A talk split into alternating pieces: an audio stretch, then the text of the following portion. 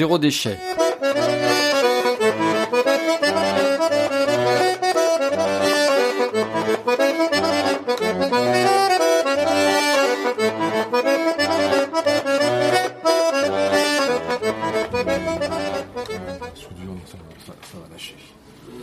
Ah, le Elle était, elle était euh, là? Ouais. on peut tenter, ou alors que il y a deux contacts? À ce moment-là, ce qu'il faut faire, c'est mettre un bout de fil euh, entre là et là. Et du coup, celui-là, ça. Il n'y a que celui-là? Que celui-là qui Tu chantes le premier Oui. Et puis, du coup, tu euh, te... sur le deuxième. D'accord, ok. Il y a moyen donc de faire comme ça. C'est pas bête. moment de. On peut peut souder un bout de fil là, puis voilà, ça, ça, le fera. Mhm. du coup, il marchera. Mhm. On va faire ça comme ça. Ça a commencé par la visite du Ripper Café, organisé à Logminé en septembre 2019. Je me trouvais là, à la médiathèque, entouré de bricoleurs de génie qui faisaient des heureux en réparant un vieux grippin récalcitrant ou un aspirateur à bout de souffle. J'avais apporté un petit sac à dos, dont une sangle pendouillait lamentablement. Tiama me l'a recousu en cinq minutes. Ainsi donc, la frénésie de la consommation, la victoire du jetable n'était pas inéluctable. En rentrant, je me suis souvenu de ces reportages sur ces familles exotiques, appelées familles zéro déchet, qui poussent le bouchon en menant la chasse au moindre gaspillage. Sans vouloir mettre la barre aussi haut, Comment s'y prendre? Par où commencer? Un petit tour rapide sur le site web de Zéro Ouest de France me donne quelques pistes. Cet assaut propose notamment quatre règles pour tendre vers le zéro déchet. Règle numéro 1 réduire le jetable. Règle numéro 2 composter et trier les biodéchets. Règle numéro 3 allonger la durée de vie des objets. Et enfin, Règle numéro 4. Mieux trier et recycler. Tout un programme. Je décide de mener mon enquête et de recenser quelques initiatives locales illustrant ces quatre règles vertueuses. N'oublie jamais que tu n'es rien qu'un divin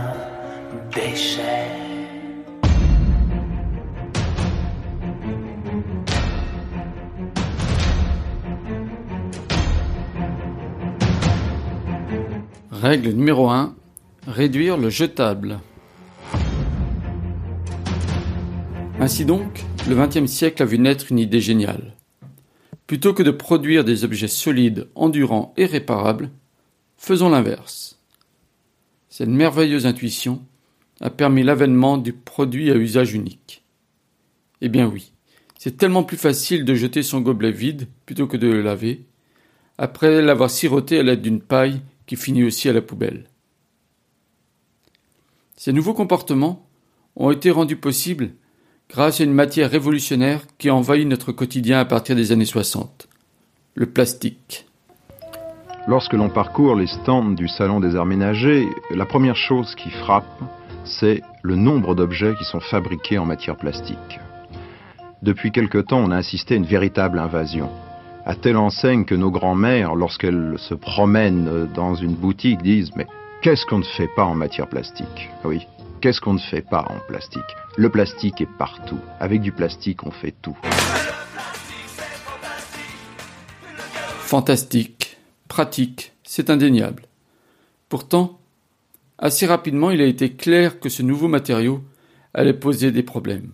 Le tri et le recyclage sont d'abord apparus comme la solution évidente. Le problème serait de pratiquer le recyclage à partir des déchets du consommateur.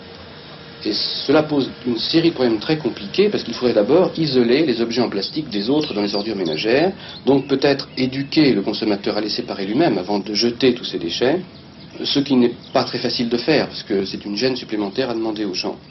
Monsieur Lopion, après cette étude, êtes-vous optimiste ou pessimiste? Moi j'ai tendance à être assez optimiste, même, relativement très optimiste. Il me semble que le problème du plastique, des plastiques, n'est pas un problème dramatique comparé à d'autres parce que Euh, les gens en sont parfaitement conscients. Euh, nous ne sommes qu'au début de l'ère du plastique et les gens ont tout de suite vu les problèmes qu'il avait posés. Une autre piste a été celle des bioplastiques. Un progrès, certes, mais non sans effet pervers. Ce n'est que récemment que l'idée a fait son chemin que le meilleur déchet est celui que l'on ne produit pas et qu'il faut donc s'orienter vers des comportements limitant au maximum cette matière quand c'est possible, notamment pour les emballages.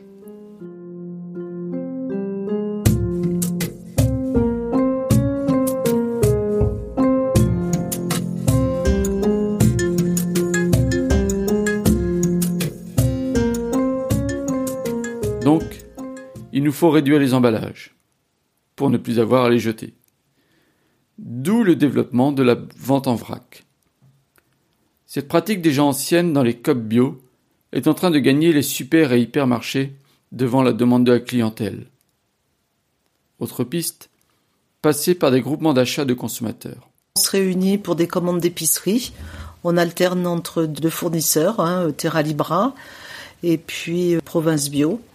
Catherine Barbe, présidente de l'association Terres Équitables de Plumelin.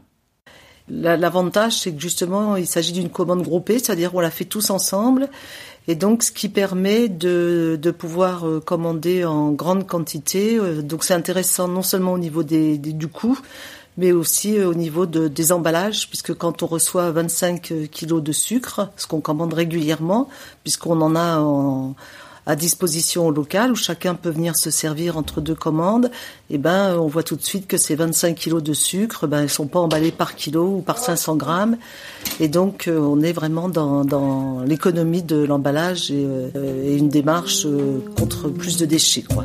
Enfin au moins les diminuer au maximum.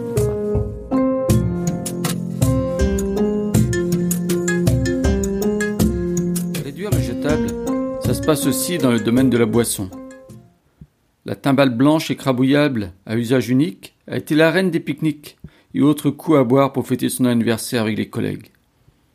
Là encore, c'était tellement pratique. En fait, le salut est venu des festivals de musique et de la bière qui y coule à flot. L'entreprise Esprit Planète, basée à Rennes, s'est lancée il y a quelques années sur le marché dit des Eco-Cups, du nom du leader français des gobelets réutilisables. En 2010, on, on, les gobelets réutilisables n'étaient pas encore à la mode. Il y avait encore beaucoup de jetables. Clément Carbonel, gérant d'Esprit Planète.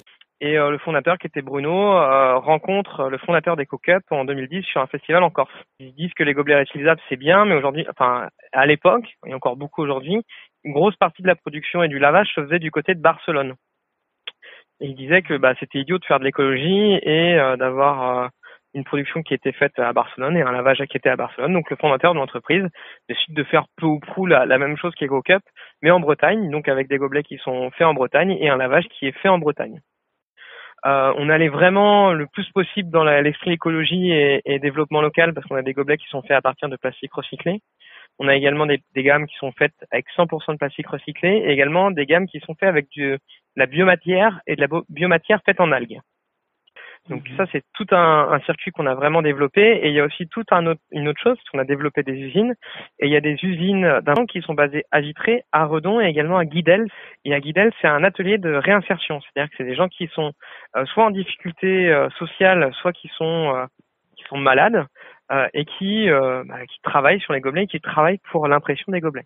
On travaille en sous-traitance énormément avec le milieu de bah, des ESS, donc beaucoup avec des ESAT, beaucoup aussi avec des entreprises euh, de, de, de, réinsertion aussi pour le lavage des gobelets. Mmh. Euh, et on est en train de regarder pour passer euh, ESUS. C'est un, c'est un label de l'économie sociale et, et, et, solidaire. Seuls cinq ou six acteurs français sont présents sur ce marché, dominé largement par EcoCup. Esprit Planète veut se développer et vise pour cela la diversification de ses activités. Mais on s'appelle Esprit Planète, on s'appelle pas je fais des gobelets.com. Mmh. Donc on avait un peu pour volonté de proposer tout ce qui est lié au développement durable. Euh, donc on a pour projet de lancer des, des assiettes. Donc c'est des assiettes euh, euh, qui sont qui sont lavables, mais c'est surtout des assiettes 100% compostables qui utilisent euh, du biodéchet en fait. Mmh. Sinon on va lancer tout ce qui va être gourde euh, également assez rapidement.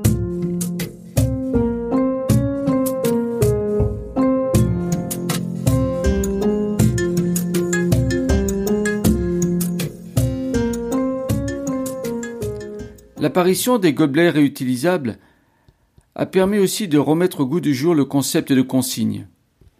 Pourtant, cette pratique très répandue avant les années 60 avait petit à petit été abandonnée. L'emballage a eu droit à son salon la semaine dernière à Paris. Un fait s'impose, la part de plus en plus grande prise par l'emballage perdu. L'emballage perdu, cela va de la bouteille à la boîte de conserve. Un phénomène irréversible, les ménagères en avaient assez de la consigne. Moi, je suis pour le verre perdu, parce que je suis une femme qui travaille et j'ai pas le temps.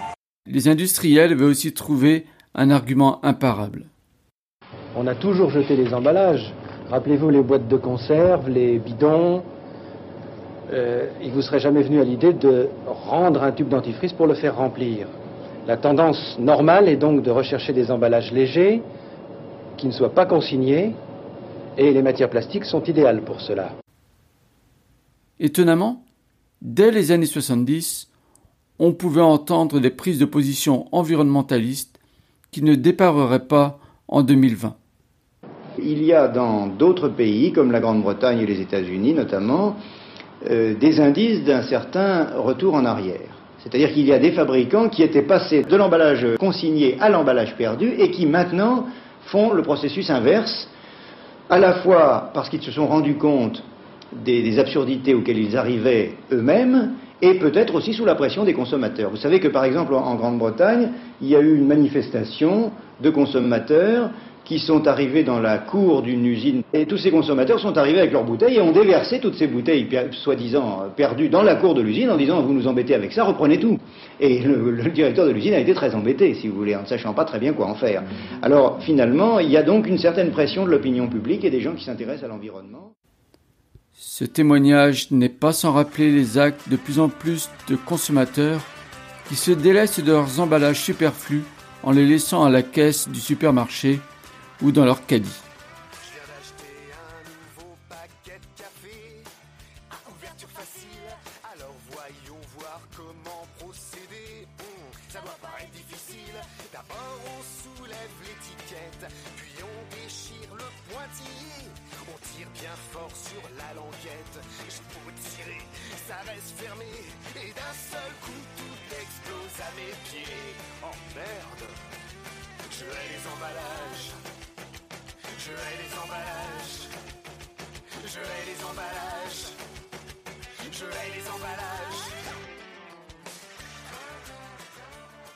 Ailleurs, s'il est un domaine où le jetable a augmenté depuis la seconde moitié du XXe siècle, c'est bien celui de l'alimentaire. Heureusement, une prise de conscience a eu lieu et des initiatives diverses sont prises ici ou là. Depuis quelques années, les doggy bags ont rendu possible ce qui était fait parfois sous le manteau, ramener à la maison ce qui n'a pas été consommé au restaurant. Cela me rappelle le souvenir personnel des noces d'or des grands-parents en 1978. La mémé avait discrètement mis dans un pochon les fruits de mer non consommés. On jette pas la nourriture. Ce bon sens, on le retrouve aussi chez les commerçants qui adhèrent à l'opération Too Good To Go. Connaissez-vous cette appli disponible sur vos téléphones Elle vous permet en quelques clics de réserver ici du pain ou des viennoiseries, là des fruits, ces aliments invendus et destinés à la poubelle vous seront alors disponibles en fin de journée à un prix modique.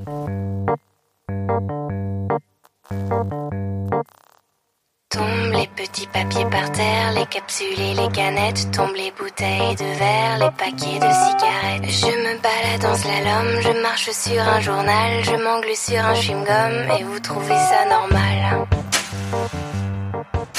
J'aurais pu décliner de nombreuses autres initiatives qui permettent de limiter le jetable, et ce dans tous les domaines de la vie quotidienne.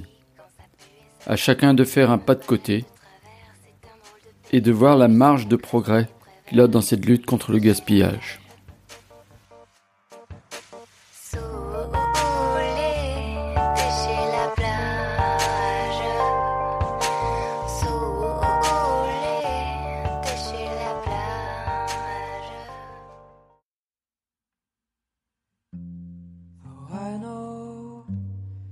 you go, my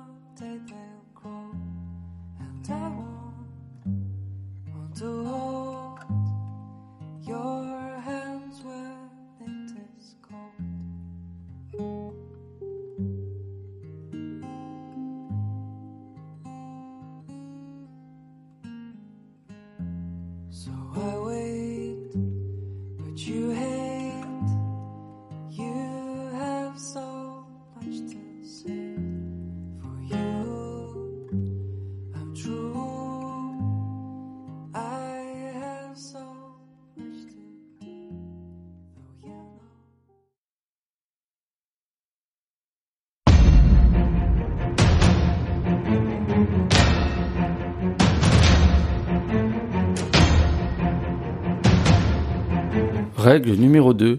Composter et trier les biodéchets.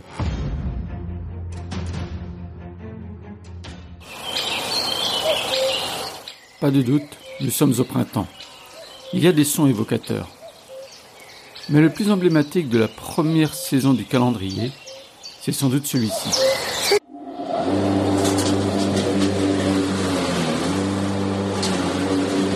La tondeuse donc, qui s'accompagne d'un effet secondaire, les files d'attente interminables à la déchetterie.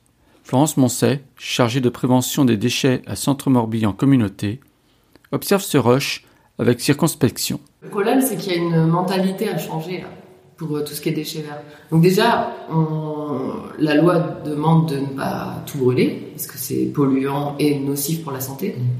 Donc déjà, il l'amène en, en déchetterie, c'est bien, il le brûle pas au moins. Et ça se fait encore, mais voilà, c'est plus rare. Et maintenant, il va falloir changer encore la mentalité pour euh, essayer de dire aux gens, vous pouvez utiliser ça chez vous. En fait, c'est aussi utile. Et il y a même, il y aurait un travail à faire même en amont de bien planter, quoi, déjà pour commencer. Arrêter de planter des choses qui poussent euh, comme la jungle, quoi. Parce que c'était la mode des tuilias, des troènes, des, des choses qui poussent vite parce qu'on veut se cacher des voisins. Et c'est un peu dommage de pas mettre des fruitiers, par exemple. C'est quand même mieux, quoi. En plus, ça nourrirait, quoi. Donc il y a, tout ce travail-là à faire et euh, qui ne pas pas se faire en deux minutes.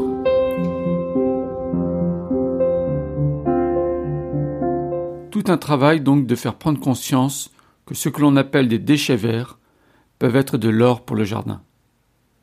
Si le temps passé à tondre la pelouse est considéré comme un temps de récolte, plus que comme une corvée nécessaire, c'est gagné.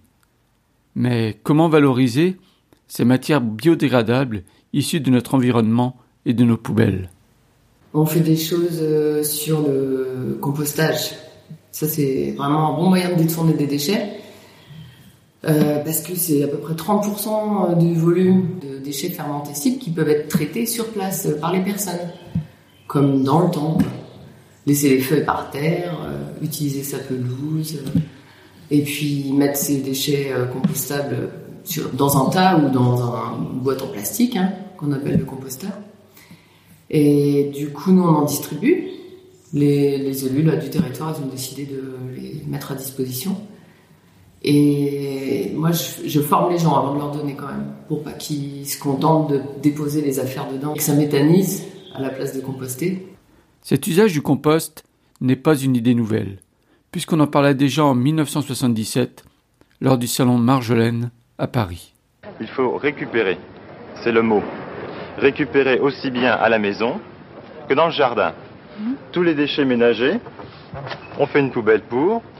Toute les, la paille, les feuilles ramassées, euh, les, les herbes, les mauvaises herbes, euh, de la terre, un peu de déchets de laine, euh, les déchets de matelas, choses comme ça, on peut tout récupérer en fait, toutes les matières organiques. Bon, une fois qu'on en est là, on, fait un compost. Le compost, c'est simple, on alterne différentes couches. On va mettre une couche de paille, par exemple, une couche de feuilles, une couche de matière organique euh, de, de déchets, et puis on va mettre un petit peu d'a- de poudre d'algues, de poudre d'os, choses comme ça. En fait, on alterne différentes couches.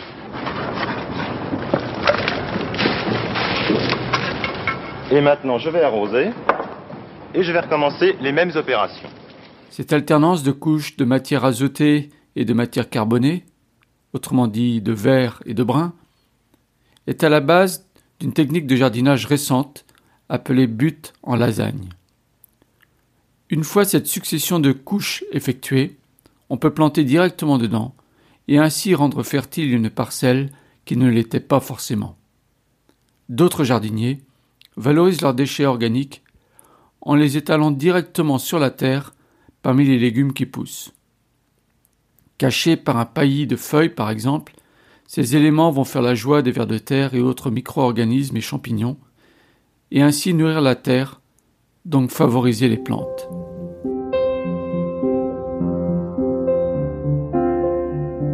Une autre bonne pratique pour utiliser les résidus de taille des branches cette fois est d'en faire un broyat. Celui-ci pourra alors être utilisé soit en paillage, soit en amendement. À se développer dans les esprits que le broyat c'est mieux parce que les communes ont commencé à le faire. Il y a pas mal de communes qui sont passées au zéro phyto, donc le broyat par exemple des branches sert à empêcher les herbes de pousser. Donc ils s'en servent, donc on en voit, donc les gens commencent à le voir et ça commence à, à tilter quoi. Ce paillage permet également, en été, de lutter contre l'évaporation et ainsi d'avoir moins à arroser. Ce broyat, s'il est effectué sur de jeunes pousses de l'année, permettra de réaliser ce que l'on appelle le BRF, le bois raméal fragmenté. Étalé en automne, incorporé ou pas au premier centimètre de terre selon la nature de celle-ci, il servira de nourriture aux organismes du souterrain, ce qui permettra de bonifier votre sol en le rendant plus souple, plus riche, plus poreux, bref, les meilleures conditions que demande un potager. Selon les cas, vous pourrez même tendre vers le non-travail du sol, d'où un gain de temps et une limitation des efforts physiques.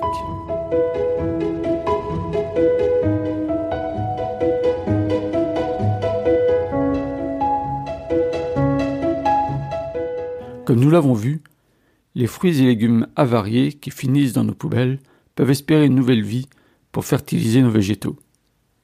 Mais parfois, dans la grande distribution, ce sont des tomates ou des pommes tout à fait consommables qui sont éliminées. L'association Vanthèse des cuisiniers solidaires a saisi cette occasion pour promouvoir un projet social en direction des populations les plus défavorisées. Je suis euh, Agathe euh, Royer, je suis chargée de développement et de coordination pour les cuisiniers solidaires. Donc association Vanthèse euh, créée en 2015 euh, sur le sur un principe simple en fait, hein, de se dire que il y a beaucoup trop de gaspillage alimentaire. Donc euh, comment on peut récupérer euh, des denrées alimentaires euh, qui sont destinées bah, à la poubelle, hein, notamment les fruits et légumes, puisque c'est ce sont les denrées les plus simples à, récupérer et à retravailler, notamment sur les questions de chaîne du froid, etc. Donc l'idée c'est vraiment de récupérer des fruits et des légumes auprès de différents fournisseurs, que ce soit grossistes, producteurs locaux, éventuellement commerce aussi, et de les retransformer euh, ensemble euh, dans une dynamique de convivialité, donc à différents endroits, que ce soit dans les quartiers prioritaires, euh, donc euh, les quartiers notamment euh, Vantais, hein, qui sont un quartier populaire, donc euh, Ménimur, Carcado, et puis également euh, de pouvoir proposer ça dans les écoles euh, avec les élèves pour pouvoir les sensibiliser aux questions du gaspillage. Et puis après, on peut imaginer euh, le faire, euh, le faire ailleurs. Donc on le fait également parfois dans des festivals, euh, dans différents événements euh, locaux, euh, citoyens, culturels. euh.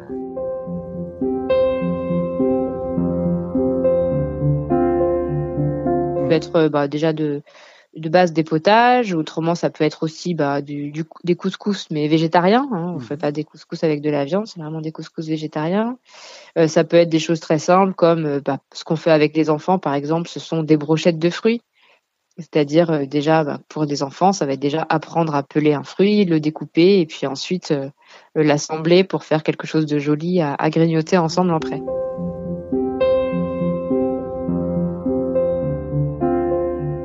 Notre président euh, qui a fondé l'association est un professionnel de la cuisine euh, collective en restauration scolaire. Et ensuite, autour de lui, bah, ce sont des gens souvent qui sont euh, intéressés par la cuisine, qui aiment bien, cette activité. Et puis surtout des personnes qui sont animées par l'envie de rencontrer d'autres personnes et de, rencontrer surtout des personnes de, de différents horizons. Donc le- la cuisine euh, finalement devient un prétexte à se rencontrer et à, faire connaissance et à restaurer euh, une cohésion sociale. Cette initiative n'est pas sans rappeler la pratique du glanage, qui a été revisitée notamment par des artisans qui transforment ces fruits et légumes en confiture, conserve ou autres compotes.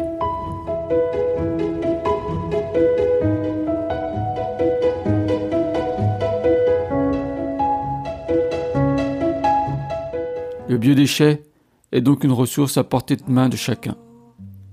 À nous de nous en saisir pour valoriser cette richesse abondante et gratuite.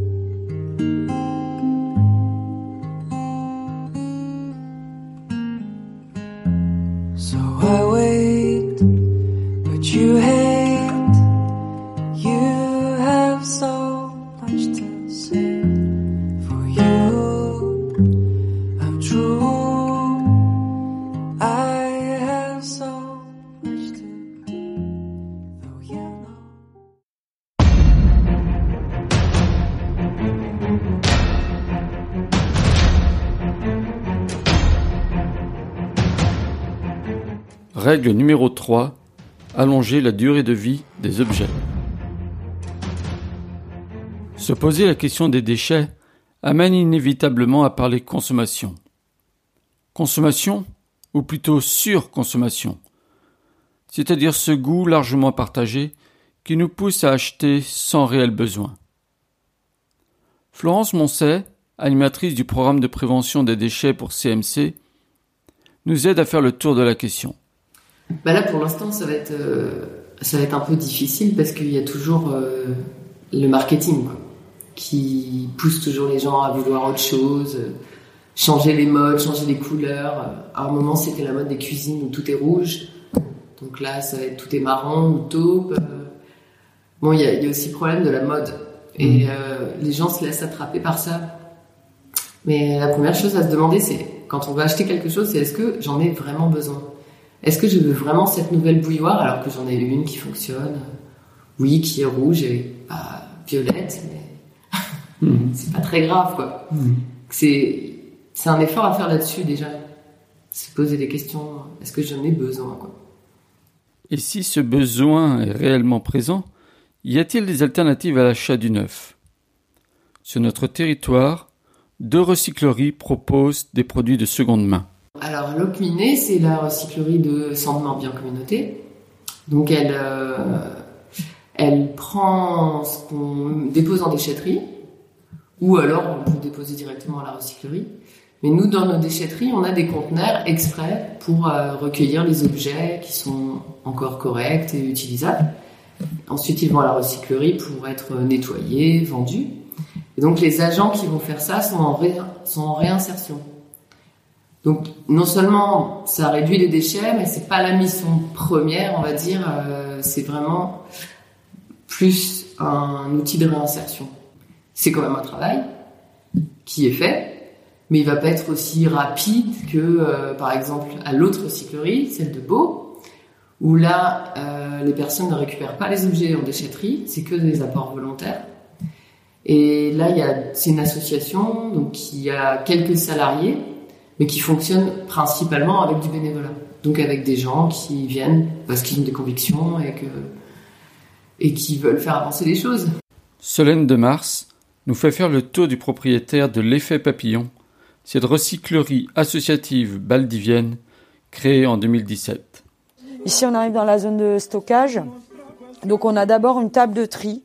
C'est par là qu'arrivent tous, euh, tous les objets.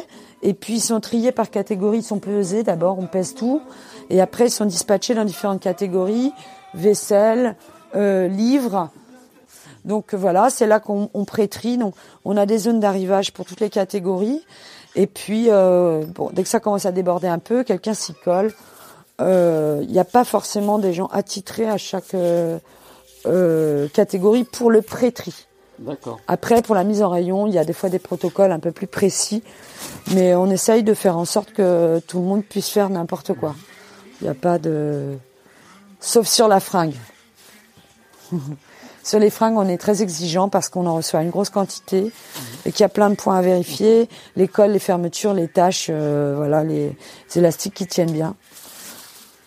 Donc là, euh, Noélie qui est responsable fringante et Maïna qui est bénévole euh, deux jours par semaine ici minimum. et qui trie. Ouais. Donc on a des jours, on a quand même un bac d'arrivage qui est assez grand, mais il y a des jours, si, si on a personne au fringues pendant une journée, bon, ça, on se voit plus à travers l'espace. hein. C'est c'est des fois, c'est des voitures entières qui arrivent pleines de vêtements. Faut savoir que sur les vêtements, ça a une durée de vie de 10 jours avant d'être jeté. Donc en gros, c'est porté euh, entre 5 et 10 fois, et après les gens les jettent, et ils vont en racheter d'autres. Donc vu le nombre de personnes qu'il y a, plein qui ont des étiquettes encore. Des fringues neuves, ouais. Et les gens, ils en ont acheté et on n'en jamais porté. Ouais. On peut arriver à la maison, on n'en veut plus. Quoi. Ouais, voilà. Il y a vraiment une consommation de masse sur le vêtement. On a vraiment un gros problème avec ça. Alors après, on a une catégorie, bon bah bibelots. Euh, on a un peu d'objets précieux parfois, donc on a une zone particulière pour ça, et puis des gens qui sont un petit peu plus spécialistes. On reçoit évidemment beaucoup de jouets, parce que ça c'est pareil, hein, c'est une grosse consommation de jouets dans ce monde moderne, de jouets électriques, électroniques aussi. Euh, et donc on a pratiquement une personne à plein temps sur le jouet euh, aussi. Et puis après on a la zone de test d'appareils électriques électroniques. Euh, bon bah là c'est assez compliqué de tester parce qu'en fait on, on connaît pas toujours les produits, on n'est pas hyper high tech ici. Donc euh, on sait pas trop comment ça marche des fois. Et puis après on a des problèmes de compatibilité pour tester le matériel. Donc voilà.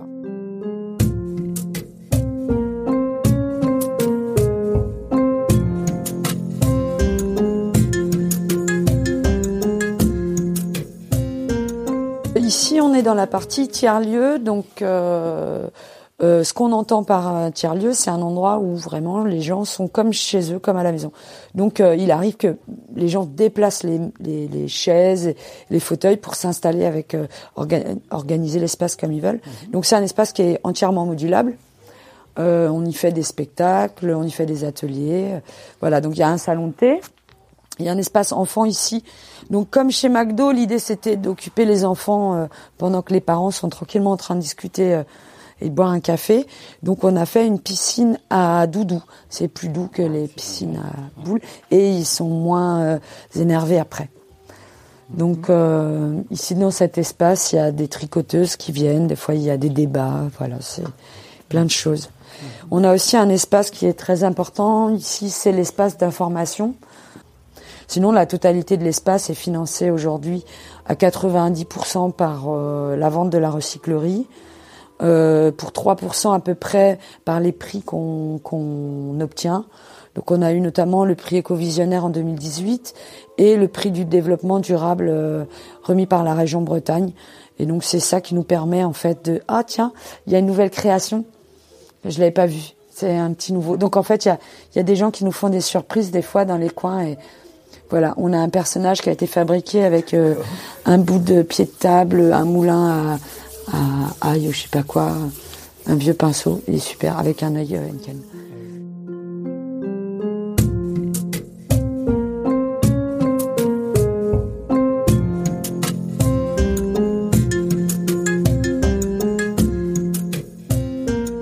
En fait, on a établi des tarifs petit à petit, des grilles de tarifs, on va dire, petit à petit avec l'équipe, mais aussi avec les clients, parce que quand les clients nous disent, oh bah non, là c'est un peu trop cher, ou là c'est pas assez cher, bon bah voilà, on rééquilibre un peu les choses.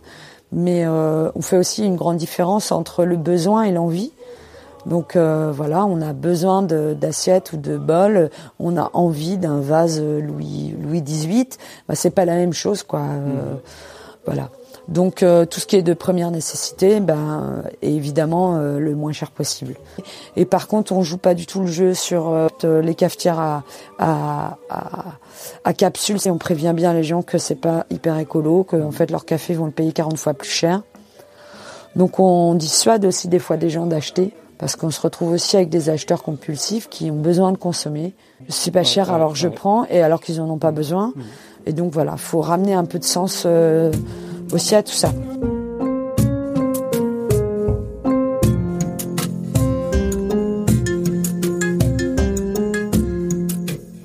Acheter au moindre coût, c'est un bon plan. Mais il y a parfois mieux. Réparer ce qui nous semble bon pour le rebut. Et on développe aussi des repair cafés parce que on jette beaucoup d'électroménagers euh, qui pourraient quand même resservir et qui peuvent des fois être ouverts et simplement réparés. Quoi. Et donc les repair cafés, ça sert à montrer aux gens que c'est pas c'est pas difficile de prendre un tournevis, c'est juste d'ouvrir parce que des fois c'est un peu de corrosion, un peu de un petit fil détaché. Ou les alors les aspirateurs, le nombre d'aspirateurs qu'on voit en déchetterie, ils sont juste sales. Il faut juste les laver quoi. Il faut juste laver les filtres et ils repartent quoi. Et les gens ne s'en rendent pas compte que ils pourraient économiser un aspirateur. Et le repair café, c'est euh, tout simplement réunir des personnes euh, qui sont bricoleuses ou pas tellement, hein, euh, pour aider d'autres personnes qui viennent avec des appareils cassés.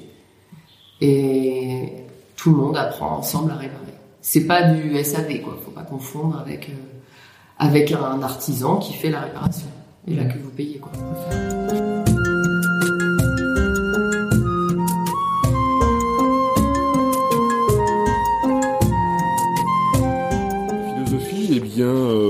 Jeter le moins possible.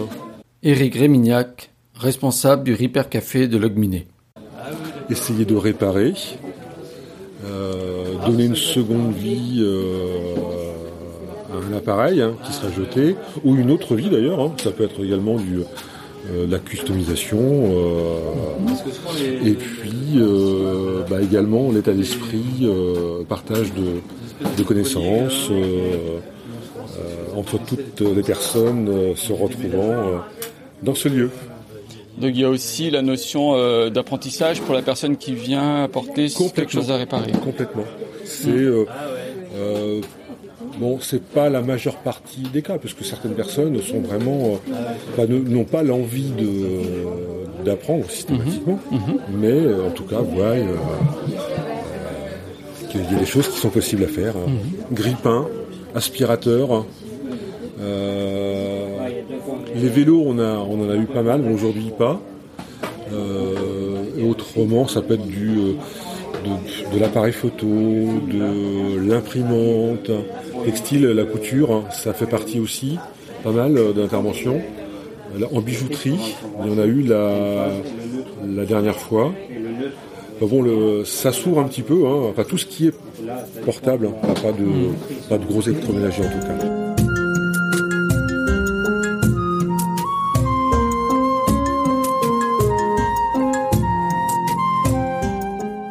Jouant l'avocat du diable, on peut se demander si le fait de réparer ne va pas à l'encontre d'un développement économique, puisque du coup, les gens n'achètent pas.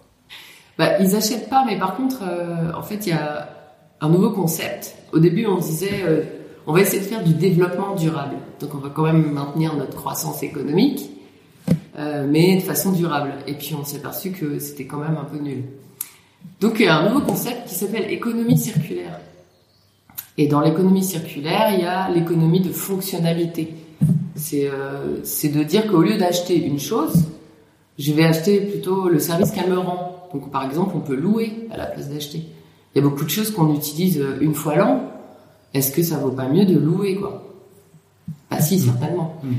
Euh, Il y a des choses qui sont très rapidement euh, obsolètes. Est-ce que ça vaut pas le coup bah, de louer et à, à quelqu'un qui a une petite entreprise qui va peut-être vous le réparer, vous le rendre moins obsolète durant la location. Donc ça, ça se fait aussi, ou réparer les choses, voilà, c'est aussi de l'économie ça. Les, réparateurs, parce que le repair café c'est une chose, c'est montrer aux gens qu'on peut réparer vraiment. C'est plus leur montrer que réparer vraiment quoi. Parce qu'il y a des choses qui sont quand même un peu trop techniques des fois. Et là, par contre, l'artisan peut prendre le relais. Et donc, c'est quand même euh, faire tourner l'économie quoi, pour finir. Nul doute que le Repair Café est un moyen aussi de lutter contre le concept d'obsolescence programmée. Bah oui, d'ailleurs il y a une loi qui est passée. Les gens qui font exprès de rendre euh, leurs outils euh, jetables euh, sont passibles d'une peine, quand même, de prison même. Amende de prison. Alors je sais pas s'il y a eu des condamnations depuis que la loi existe, mais en tout cas elle existe. L'obsolescence programmée, elle date pas d'hier. hein. C'est quand on a inventé l'ampoule. Elle était éternelle en fait, euh, l'ampoule, la première ampoule inventée à incandescence là. Et donc ils se sont dit, euh, les fabricants, bah ouais, mais euh, on va plus en vendre alors si on les rend éternels. Donc on va quand même mettre quelque chose dedans pour faire en sorte que ça, ça grille au bout d'un moment. Et c'était ça le, les premières, les, premiers produits d'obsolescence programmée. Et ensuite, ça s'est développé bah, avec les machines à laver, enfin tout l'électro- l'électroménager souvent, ou les vêtements qui partent en lambeaux. Mais ça, c'est pas de l'obsolescence programmée, c'est juste de la mauvaise qualité. Et par exemple, il y a des collectifs. Il y a un collectif qui s'appelle Halte à l'obsolescence programmée, qu'on trouve sur Internet et qui donne plein de- de- d'outils pour euh, éviter ça. Éviter les produits euh, réputés pour euh, ne pas durer longtemps. Éviter les produits non réparables, parce qu'il y en a aussi hein, qui n'ont pas de vis, qui ont des espèces de rivets euh, que si on les enlève, on casse l'appareil. Euh, donc éviter tous ces produits-là, déjà en premier lieu, ne pas les acheter. Acheter ceux qui sont réparables. Et euh, il y a toute la liste aussi de, des réparacteurs. Il y a, y a la même chose pour les vêtements, les chaussures. Enfin, il y a un grand répertoire de produits qu'on peut acheter pour éviter d'en acheter trop souvent.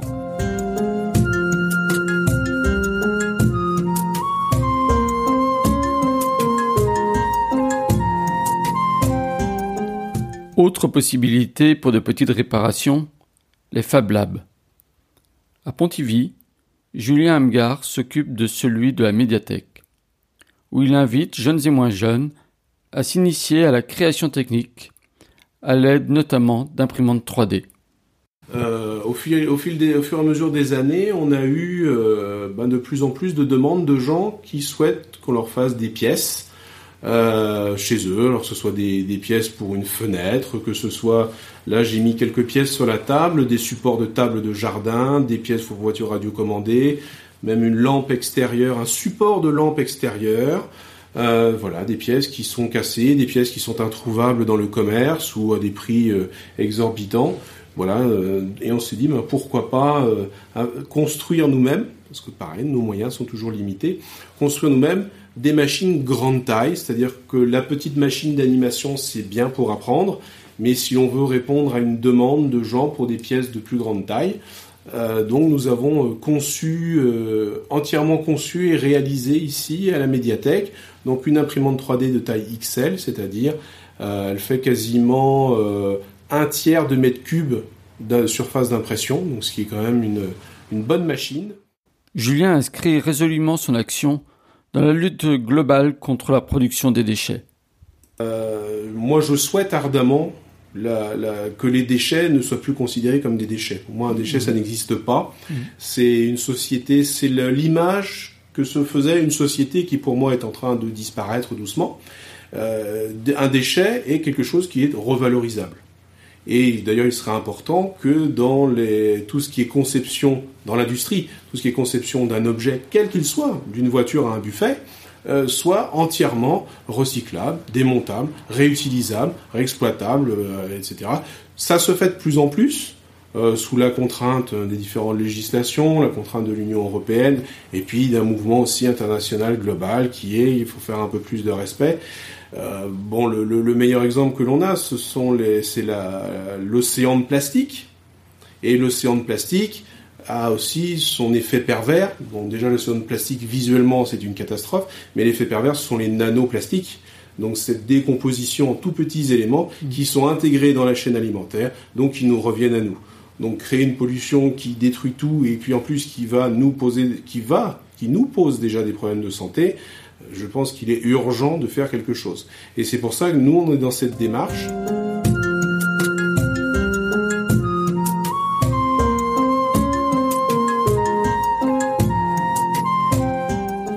Dernier exemple illustrant la possibilité d'augmenter la durée de vie des objets, c'est celle du livre.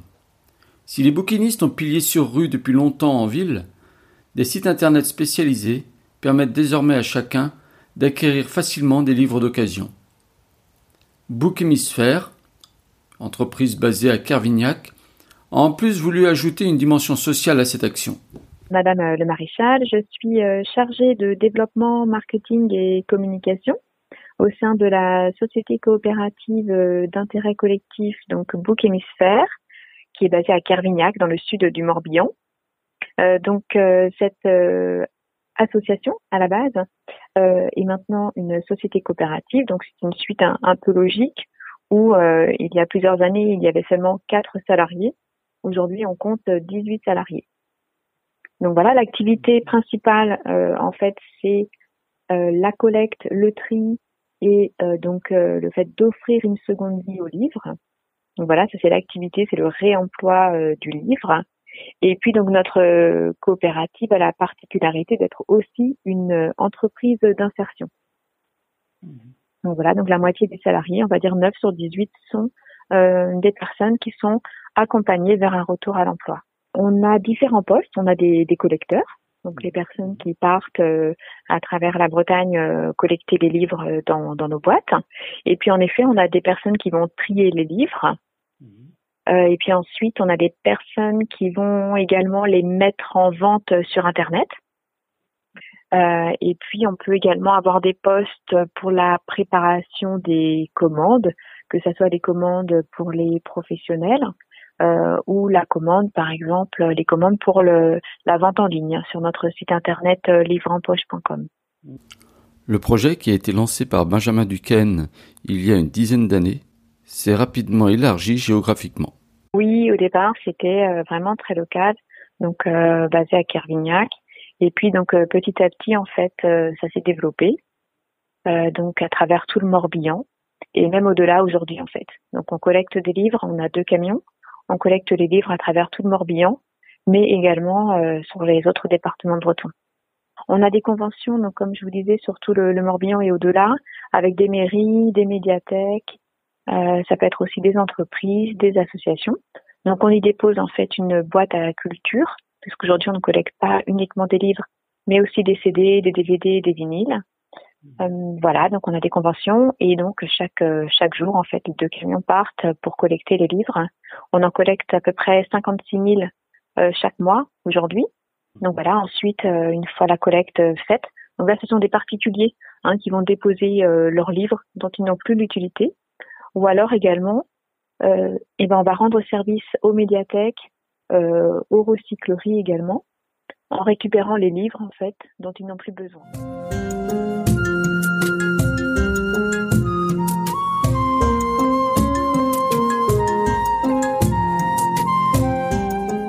Alors en fait, donc tous les livres que l'on collecte, ensuite ils sont triés un à un. Donc ceux qui sont euh, trop abîmés euh, partent au recyclage. Donc rien n'est jeté de toute façon chez nous.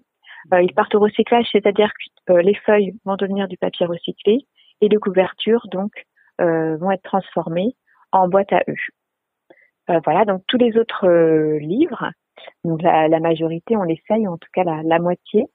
Donc il y a une petite partie qui est donnée à d'autres associations, donc plutôt pour des quartiers prioritaires, etc.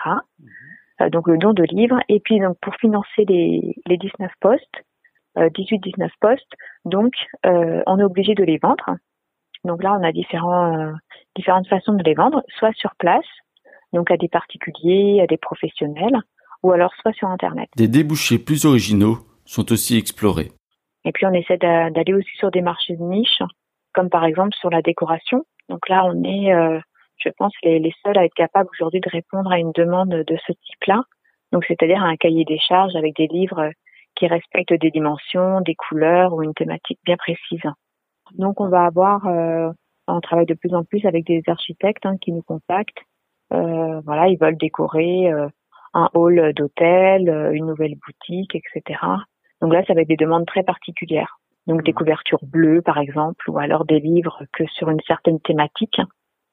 Euh, Paris, par exemple, euh, voilà. Donc ça permet de remettre en circulation des livres euh, qui seraient peut-être pas forcément lus, mais qui sont jolis.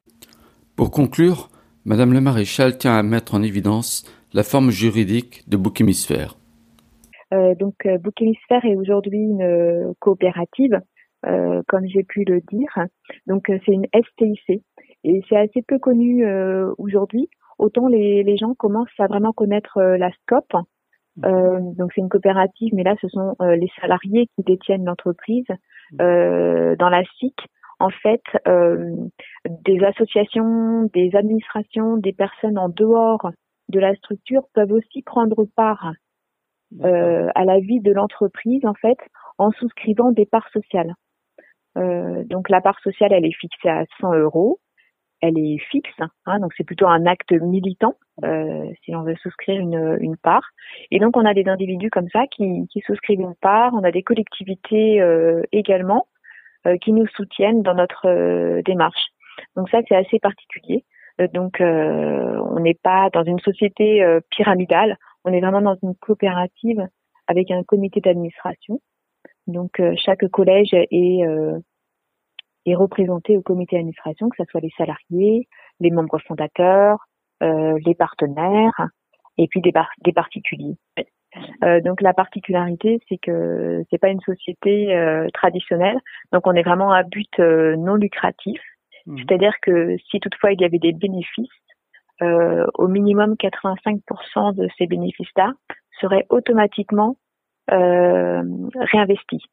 Donc, mmh. soit dans de l'embauche de, de, personnes, ou soit dans de l'investissement euh, de matériel pour améliorer les conditions de travail.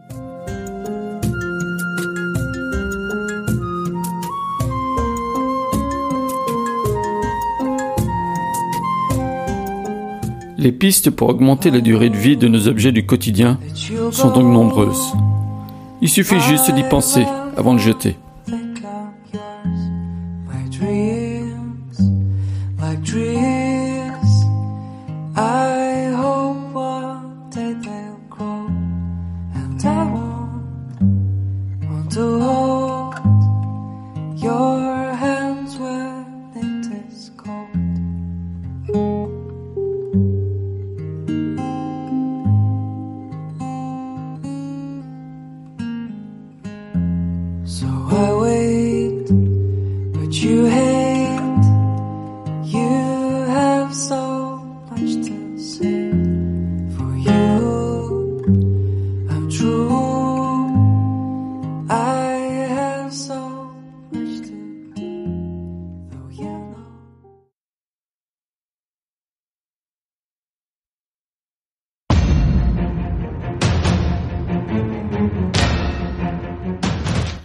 Numéro 4. Mieux trier et recycler.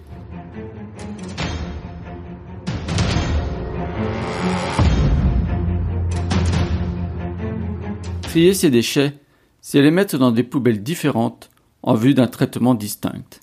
Soit. Ce traitement est souvent pris en charge par la collectivité, mais pas seulement. De plus en plus d'associations, d'entreprises, de particuliers récupèrent, transforment ces déchets pour leur donner une autre vie sous une autre forme. Prenons l'exemple du papier. Je me propose d'engager tous les Français à faire un effort pour sortir de ce qui est incontestablement une économie de gaspillage. Savez-vous que pratiquement, on pourrait diminuer de moitié la consommation de papier si l'on mettait en œuvre les procédés, les procédés techniquement existants ou au point ou à développer de récupération du papier et des cartons? Euh, mais euh, naturellement, on ne s'en était pas jusqu'ici inquiété. Il faudra s'en inquiéter. Et oui, il y a plus de 45 ans, un jeune Premier ministre, futur président de la République, en parlait déjà. Cette intuition, le Comité catholique contre la faim et pour le développement l'a eu très tôt, puisque dès 1985, Daniel Bussonnet lançait avec ses amis du CCFD une collecte de papier sur le pays d'Auray. On s'est retrouvé dans les Vosges à en l'état. Il y avait des petits rubans pendus aux fenêtres. J'ai demandé qu'est-ce que ça voulait dire. On m'a dit ben, il va y avoir une collecte de papier et ben, où il y a des petits, petits rubans, les gens s'arrêtent. Ah ben, dit ça, c'est une bonne idée. Bon, on connaissait pas du tout l'histoire. Et puis, on en a parlé avec des jeunes. Alors, au lieu de collecter les papiers euh, sur Auray, je dis, je suis un peu fada. Je dis, allez, on fait tout le pays d'Auray tant qu'on y est. C'est vrai que pour la première fois, on a dû faire plus de 10 et quelques tonnes. Il y avait trop de papier, donc on les a. Puis bah, ça a progressé, hein, de, de, je sais pas moi, de 10 tonnes la première. Nos, tonnages, on a dû aller des fois, c'est un peu fou, mais avec 20 et quelques communes, on a dû arriver à 140 tonnes parfois par collègue, ce qui faisait plus de 250 tonnes à l'année. C'était colossal. Bon, les prix étaient raisonnables encore. Et puis ça a continué. Alors ce qui est vrai, c'est que ça a permis d'essaimer dans le Morbihan. D'autres ont pris conscience que ça pouvait se faire. Actuellement, près de 1000 tonnes de papier sont récupérées chaque année et vendues par le CCF des Terres Solidaires du Morbihan. Cependant, ce papier est soumis aux affres du marché mondial et le cours est très fluctuant. Par exemple, le prix du papier en mélange a été divisé par 5 en deux ans. D'où la recherche de nouveaux débouchés. Un partenariat est ainsi mis en place en 2020 avec Cielawat, entreprise bretonne basée à côté de Morlaix. Alors, euh, moi, je suis Anne Robic, je suis chargée de développement au sein de la société Celawatt, qui est implantée à Saint-Martin-des-Champs, près de Morlaix, dans le Finistère, depuis euh, bientôt dix ans. On va fêter nos euh, nos dix ans cette année. On est une petite entreprise puisqu'on est actuellement 10 salariés et notre activité principale c'est la production de watts de cellulose. Euh, alors la ouate de cellulose c'est un isolant biosourcé qui est conçu à partir de papier journal à 90%. Donc ça c'est notre notre spécificité. On est avant tout producteur de watts de cellulose. Après ce qui est intéressant dans notre dans notre démarche à Celawatt c'est qu'on réfléchit beaucoup euh, à l'impact écologique de notre activité. Et ça nous a amené à nous interroger notamment sur la question de notre approvisionnement en papier journal, puisqu'on on produit plus de 5000 tonnes de watts de cellulose euh, par an, donc ça demande presque autant de, de papier euh, chaque année. Euh, ne voulant pas dépendre des, des marchés nationaux, internationaux du, du, papier et de ses cours très fluctuants, c'est la Watt dès sa création s'est interrogé sur la manière de pouvoir euh, collecter du papier le plus localement possible pour pouvoir euh, voilà contribuer à ce qu'on appelle une, économie circulaire, à savoir comment euh, traiter nos déchets au plus proche et les transformer en quelque chose de nouveau. donc depuis le démarrage de la mise en place de Celawatt, c'est créé une, collecte associative de papier journal qui a démarré dans le Finistère, qui s'étend aujourd'hui un peu partout en Bretagne. L'idée tout simplement, c'était de collecter le papier journal via les associations euh, que l'on rémunère pour cela. Donc à la fois nous on récupère une, une ressource, euh, une matière première euh, locale, et à la fois on contribue au, au financement du, du, tissu associatif euh, finistérien et breton. Donc on, voilà, pour nous c'est un cercle, un cercle vertueux qui nous intéresse beaucoup, qui se développe beaucoup. Euh, Aujourd'hui, on, on, travaille avec à peu près 850 associations partenaires pour la collecte, la collecte de papier journal.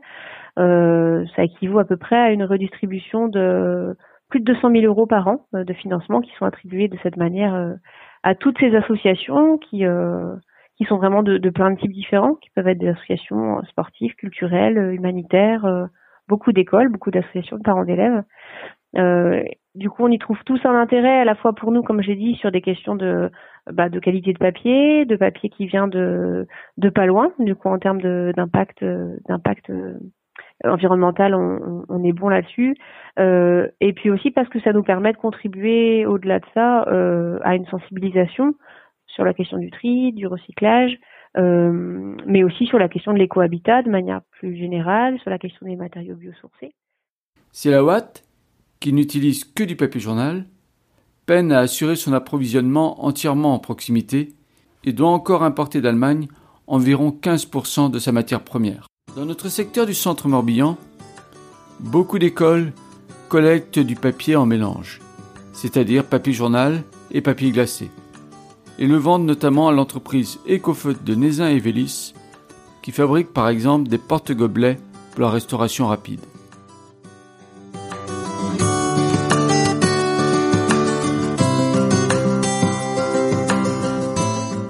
D'autres initiatives permettent de mettre en lumière la créativité de leur auteur et de montrer qu'un déchet peut avoir un autre statut si l'on change de regard, de perspective sur lui. Ainsi, quoi de plus quotidien qu'une tasse de café, et donc un paquet de café? Depuis cinq ans, Chantal les transforme et les vend pour soutenir financièrement des personnes handicapées. Je m'appelle, euh, oui, Chantal Blanchard, et je fabrique des sacs avec des sachets de café depuis novembre 2015 c'est des amis qui ont commencé à faire ça, puis ils avaient besoin de bénévoles, quoi. Et du coup, bah, moi, j'ai accepté de faire. Et depuis, bah, je fais des sacs de café, je fais des cabas, des sacs à pain et des sacs bouteilles pour offrir une bouteille de vin. Et avec les pommes potes, ben, je fais des sacs des tabliers, des trousses. On est deux, voire trois pour coup de quoi. On fait ça pour les papillons pour Luna. C'est une petite fille de Bignan qui a un gros handicap, euh, une licencéphalie, atteinte d'une malformation cérébrale. Et du coup, c'est pour elle que je fais ça. Pour moi, quand je fais ça, je pense pas à autre chose. Quoi. Ça me fait du bien d'aider les gens. Ah là, c'est des commandes, mais je, je sature là, parce que je suis débordée. Là, j'ai fait une grosse commande au Crédit Agricole de Vannes. Du coup, j'ai eu une commande de, j'ai atteint les 484 euros. J'avais 39 sacs à faire. Et maintenant, il y a le siège plus haut qui veulent, donc je vais recommencer encore une grosse fournée pour eux, quoi. Donc à Noël, j'étais débordée. C'est 7 euros le cabas café, 7 euros le cabas pomme pote, 6 euros le sac, le cabas, le sac enfant, pomme. Les tabliers, c'est 6 euros, les trousses, 2 euros, porte-monnaie, 1 euro, tablier, 6 euros. Bah, on me demande une couleur foncée ou claire, enfin voilà. Et si on me dit un sac noir, bah, je vais proposer plusieurs noirs que j'ai. Si on me dit un sac à pain, bah, voilà. Un cabas, il me faut 13 sacs de 1 kg. Pour faire un sac de plage pomme pote, il me faut 72 pommes. Ça me fait du bien parce que, ben voilà, je suis concernée par la maladie. Et ça me fait du bien parce que je fais plaisir aux, gens qui en ont besoin.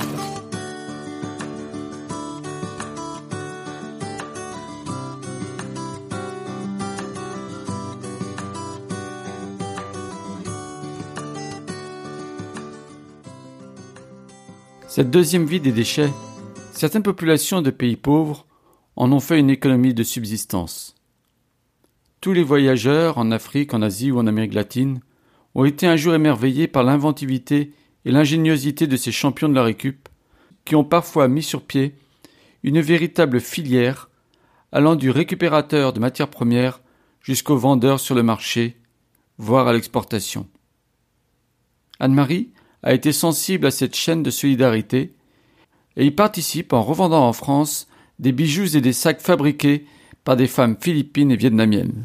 Donc euh, Anne-Marie, donc euh, moi je, revends des produits qui sont fabriqués à partir de matériaux euh, recyclés, des emballages de jus de fruits, du papier, des capsules de canettes, du, jus de cuir, tout ça qui sont fabriqués en fait par des femmes qui travaillent dans les coopératives aux Philippines et au Vietnam.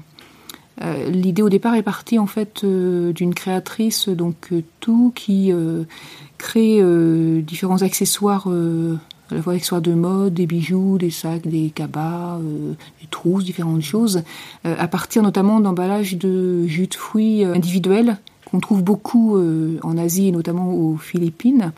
Donc les Philippins consomment énormément de boissons qui sont conditionnées dans ces emballages-là et on retrouve les emballages un peu partout en fait dans la rue, enfin tout ça et donc L'idée c'était de pouvoir euh, récupérer ces emballages-là, qui sont des matériaux euh, qui se dégradent pas, donc en fait euh, qui sont plutôt hyper solides, et que plutôt que de les avoir en déchets, de les revaloriser dans des objets qui soient beaux en fait, et, en plus dans une démarche solidaire puisque Outou donc il crée elle les prototypes, crée les différents modèles de, sacs et de bijoux. Après travaille avec ces femmes donc dans les coopératives et elle les accompagne dans la réalisation.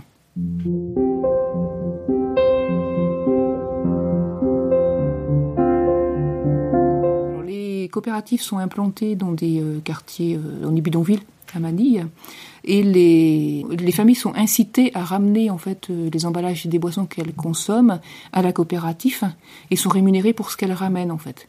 Et du coup, ça a amené à ce que euh, non seulement elles ramènent les, les emballages des boissons qu'elles consomment euh, elles-mêmes, mais aussi euh, des emballages qu'elles ramassent en fait euh, dans la rue. Et euh, le fait qu'il y ait aussi une rémunération par rapport à ce qui est ramené, comme une forme de consigne en fait un peu ici, euh, du coup ça incite aussi à, ramener.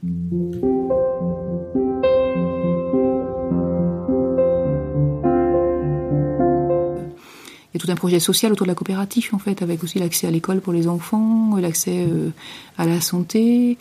Euh, pour certaines femmes, ça va aussi les amener à créer leur propre euh, activité après, puisqu'elles participent à la gouvernance de la coopérative si elles le souhaitent en fait. Donc du coup, elles ont aussi, aussi des choses euh, sur tout ce qui est de la gestion du- d'une entreprise. Donc certaines vont créer après euh, une micro-entreprise en fait euh, elles-mêmes quoi. Cependant, pas besoin d'être artiste pour avoir cet esprit récup. L'association On n'est pas que des cajots s'est donné pour mission de nous aider à regarder différemment un objet en fin de vie, afin de lui permettre de renaître sous une autre forme.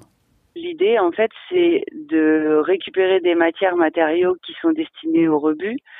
Anne Cavard, coordinatrice de l'association On n'est pas que des cajots. On est après Emmaüs, c'est-à-dire que si c'est en bon état, généralement on prend pas ou on s'en sert pas parce que ça peut être euh, réutilisé comme tel, donc on n'a pas besoin d'y mettre une action dessus. On fait pas de customisation ou de choses comme ça, c'est-à-dire juste mettre un poncé, mettre un coup de peinture. Euh, voilà, il y en a qui le font, mais nous on, on propose pas de choses, on, on, propose plutôt de, à travers euh, un atelier, de euh, de changer l'utilisation en fait de, de la matière récupérée.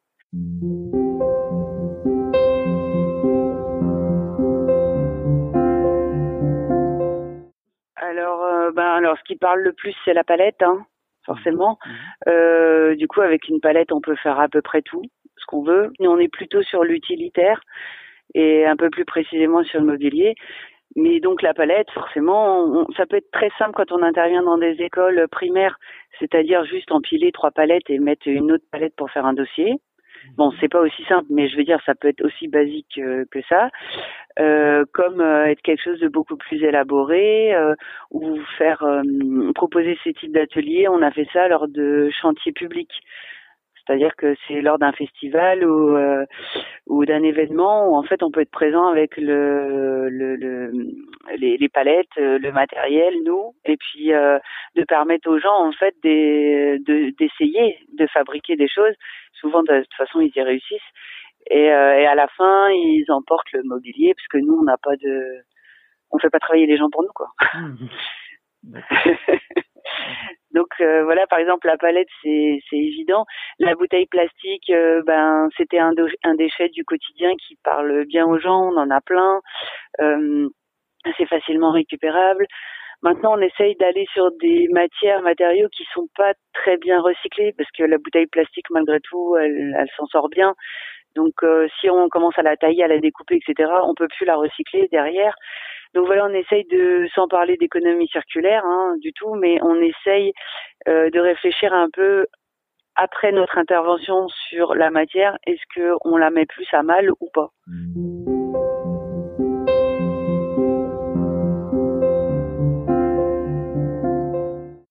Je pense qu'on a quand même beaucoup de demandes, c'est dû à un effet de mode. Donc euh, je sais pas si c'est une bonne nouvelle. C'est le propre de la mode, c'est que ça dure oui. pas. C'est souvent euh, juste une touche. Euh, on n'a pas de projet euh, à long terme renouvelé, etc. Maintenant, là, depuis euh, le début d'année, on va dire que tout le monde s'affole un peu de conscience un peu différente de ce qu'on avait. Euh, on passait un peu pour des illuminés avant. Maintenant, on passe pour des gens qui avaient vu les choses avant. Donc, mmh. ça nous change. Mais, mais bon, on est loin d'être les premiers ou d'être les seuls à faire ce qu'on fait. On n'a rien inventé, nous. La collectivité nous impose peu à peu à trier nos déchets en mettant en place la redevance incitative. Poser un autre regard sur les objets et leur donner d'autres destinations que la poubelle est aussi une bonne façon de les valoriser.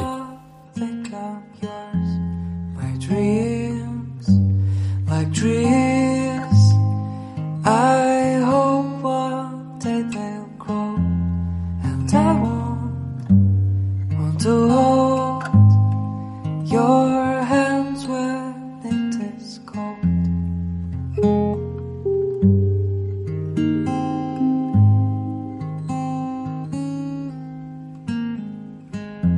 So I wait, but you hate. You have so much to say.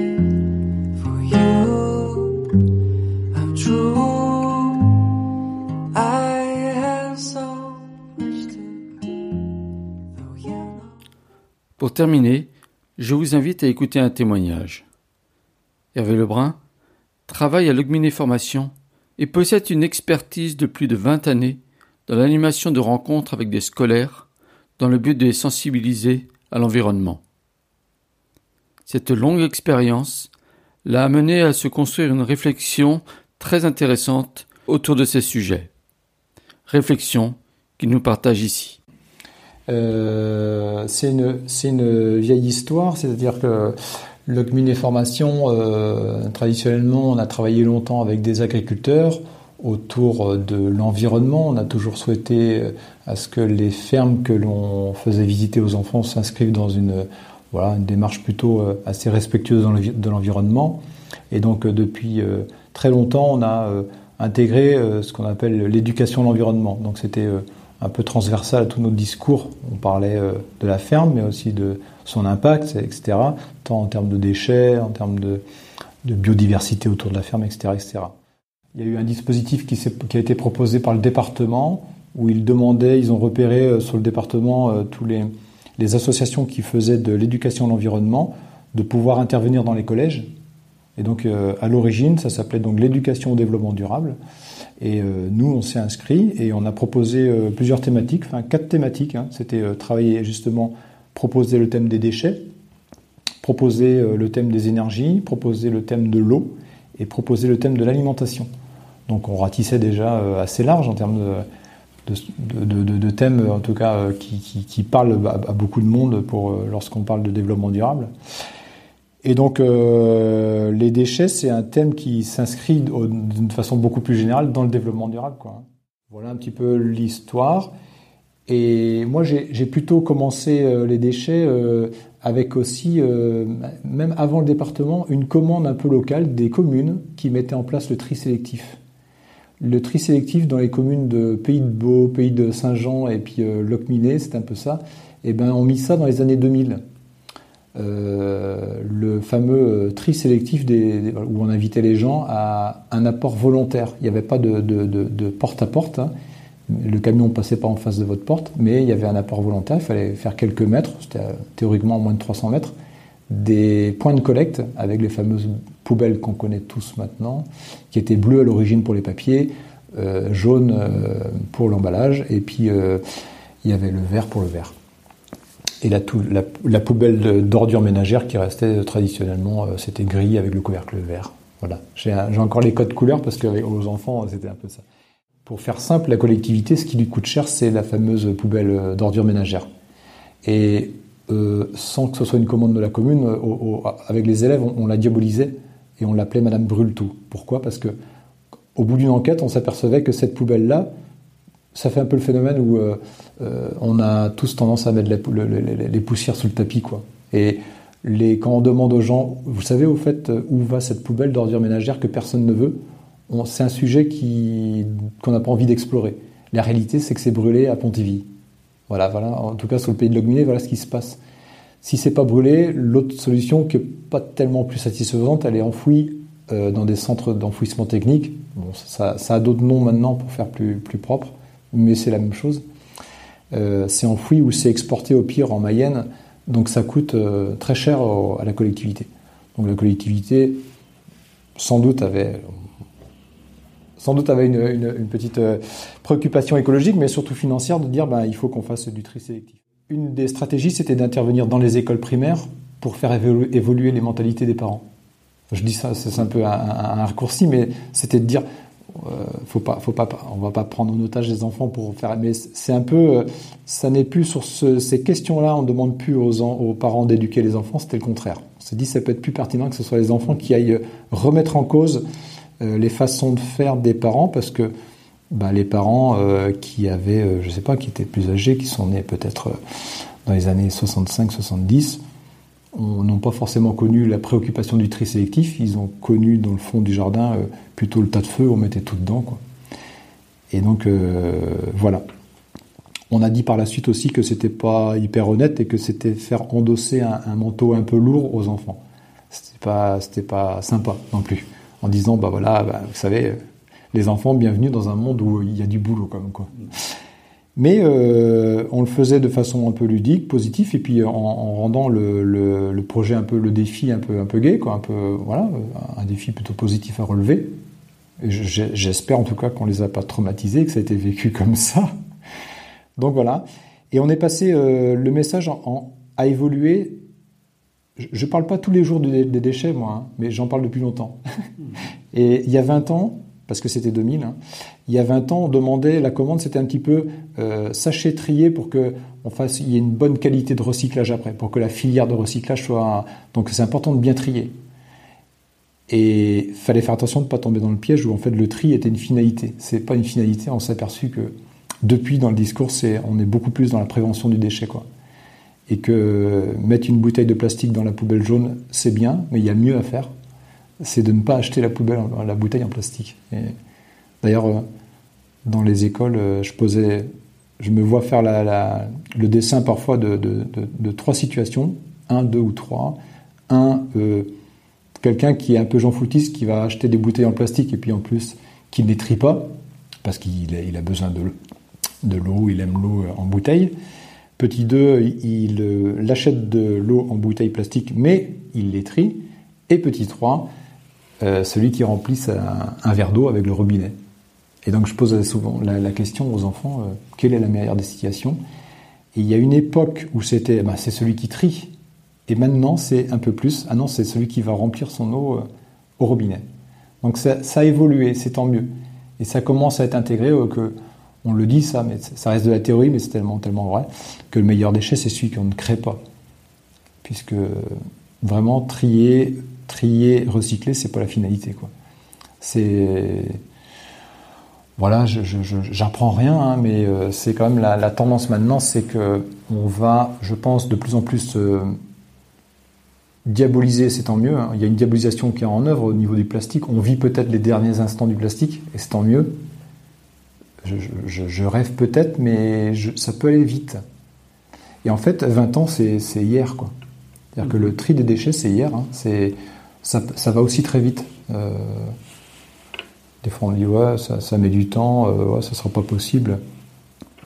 Il y a des choses qu'on pense pas possibles et qui, qui vont très rapidement. hein. Euh, J'ai connu mes parents qui mettaient pas la ceinture parce qu'il n'y avait pas de ceinture dans leur euh, dans leur voiture. Et puis le jour où on a on a dit euh, le port de la ceinture est obligatoire, il y a eu des deux- levées de boucliers. Et tout le monde met sa ceinture, y compris derrière. Et les enfants sont les premiers à le mettre. Quoi. Donc il y a des il y a des on intègre des gestes des fois euh, très rapidement. Et donc faut, faut, faut souhaiter, faut souhaiter à ce que justement ces, ces gestes un peu vertueux là, ben, euh, progressent vite. Donc euh, voilà, ça peut, ça, peut ça, ça- ça- ça évolue pas trop mal, mais c'est aussi une grosse nécessité. euh, on le sait. Il faut que ça, ça progresse au moins, au moins, au, au moins aussi vite ou plus vite que le, que le dérèglement aussi. Écoutez. Ouais, mais les campings, je ne sais pas s'ils sont re- représentatifs parce que les campings, moi j'ai souvent interpellé les campings justement. J'ai dit, mais là, euh, moi je mettrais, euh, parce qu'on demande des smileys à mettre partout, les smileys, là, ça, commence à là, on pourra discuter de ça aussi. La satisfaction du client. Je dis, je serai satisfait quand vous aurez une démarche un peu plus écologique. Enfin, voilà, je le dis pas, comme ça, mais j'aurais apprécié que même au camping, je puisse euh, trier mes, poubelles. Et puis souvent, la réponse que j'ai, c'est ouais, mais le camping, on met tout en œuvre pour aussi vous, ne pas vous contrarier avec les, les préoccupations un peu de la vie. C'est-à-dire que c'est les vacances aussi, quoi. Limite, en, en- en double message, c'est un peu ça, quoi. Si on commence à, à demander aux, aux gens d'aller euh, trier, d'aller euh, limite faire les carreaux, euh, c'est plus les vacances, quoi. Donc on vous met, euh, vous inquiétez pas, on, on le fera, mais en fait, en réalité, moi, ça me dérange pas, même en vacances, d'aller trier, quoi. Et pour eux, ils associaient loisir comme un peu, voilà, pas de contrainte. Il faut bien qu'on intègre que c'est une, c'est non pas vivre comme une contrainte. Si c'est si c'est vécu comme une contrainte, ça sera vite abandonné, quoi. On, on le fera pas. Donc il, euh, il faut intégrer ce geste comme euh, comme euh, respirer euh, ça fait partie. Je prends, des fois un exemple assez simple quand on intervient en classe, parce que en classe je demande aux élèves tiens regardez regardez, regardez par la vitre, regardez le premier arbre qu'on voit. Souvent, on voit un arbre à travers, ou alors, sauf exception. Et j'ai dit, est-ce que l'arbre là, et quel point commun il a avec nous déjà? C'est un être vivant. Très bien, ok. Il y a longtemps qu'il est là, comme nous, très bien. Est-ce qu'il fait des déchets? Non, il fait pas de déchets. Si, si, si, tous les ans, en automne, il nous met des, feuilles sous la cour, il y en a plein. euh. Mais par contre, un arbre dans la nature, euh, il gère ses déchets, il les recycle, il ne demande rien à personne et il les recycle. Et je leur dis, non seulement on est comme lui, on fait partie des êtres vivants, on doit avoir la même, on a la même responsabilité, et on doit même être exemplaire par rapport à lui. Donc on doit, on a tendance à l'oublier parce que c'est devenu presque une contrainte, mais on se doit de gérer nos déchets.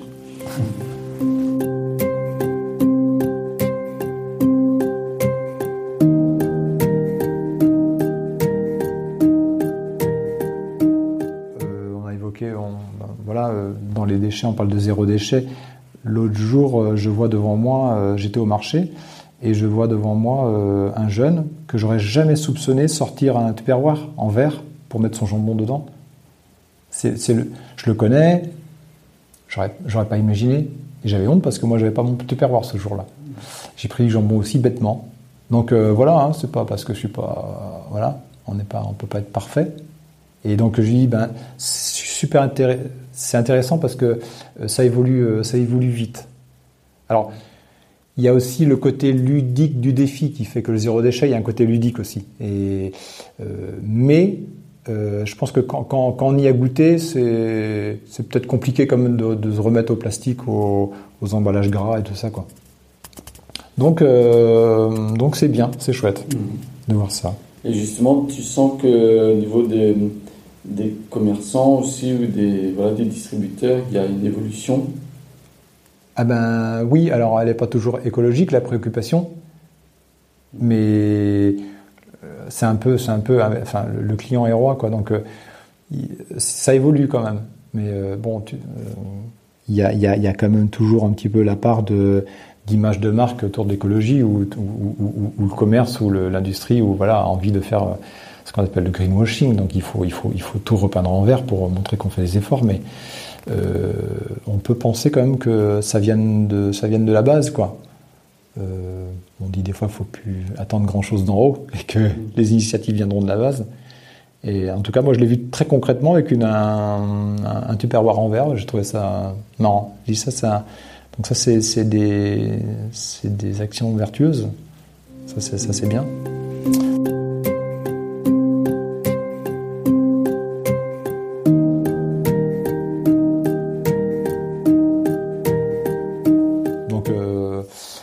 Les déchets, ça, pose vraiment la question de l'impact de l'homme sur la planète.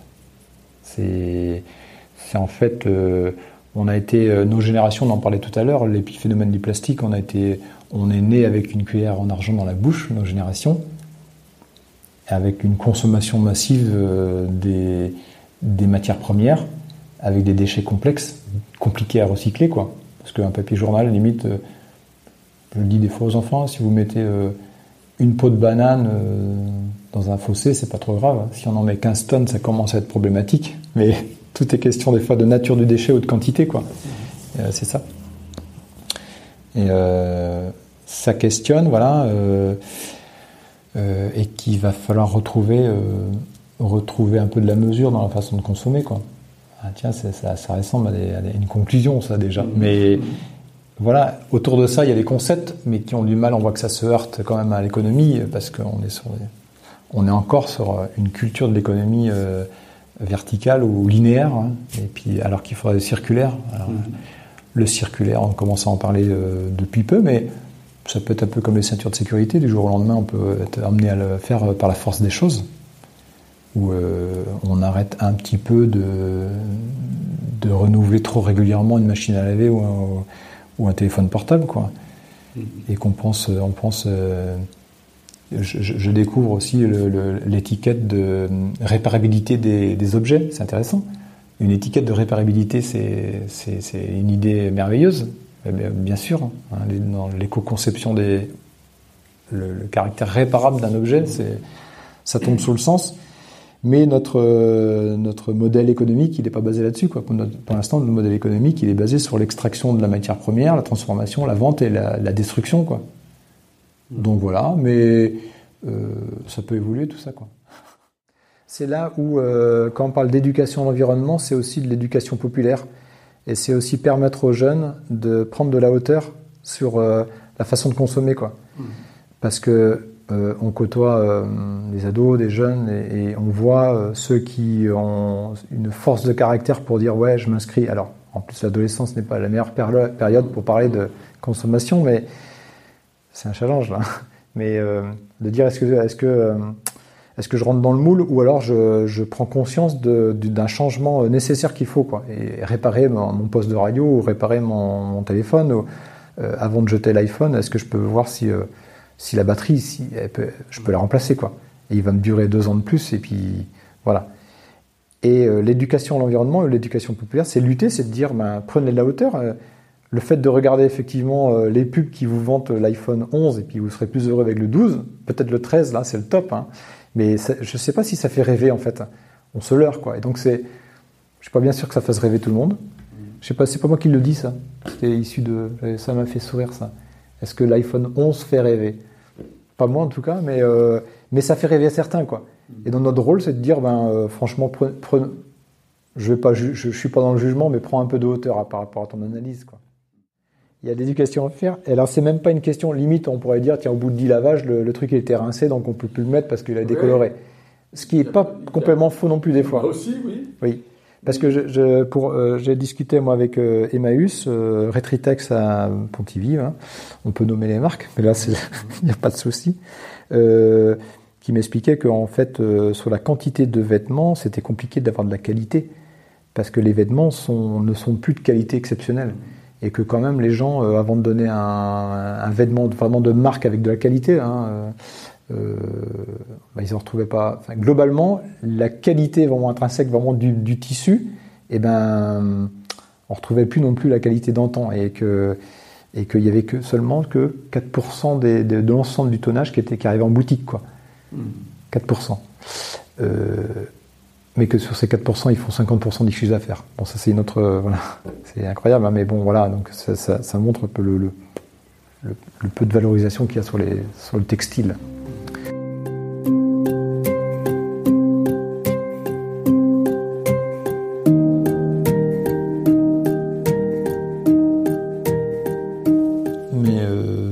Y a, il y a- il y a- il y a du travail encore, hein. il y a du travail. Bon, il y a- des choses qui évoluent, mais euh, il faut Oui, que parce qu'il y a quand même euh, la nouveauté aussi, c'est les Black Friday. Ah, ouais.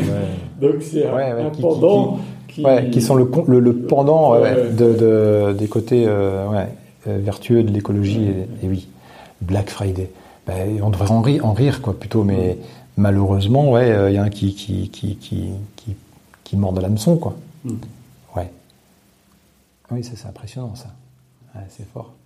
Ouais. Mais c'est, quand même bien fait parce que moi je me fais piéger aussi. Hein. Je me fais piéger aussi sur. Je peux être piégé sur une promotion, un truc. euh, euh, je me fais piéger encore, donc c'est quand même bien fait. Je leur tire mon chapeau hein. en termes de communication. Ils sont, Mhm. ils sont forts. La société est bien faite quand même pour te pousser à, à profiter des fois des bons coups, ou des, des opérations, des trucs.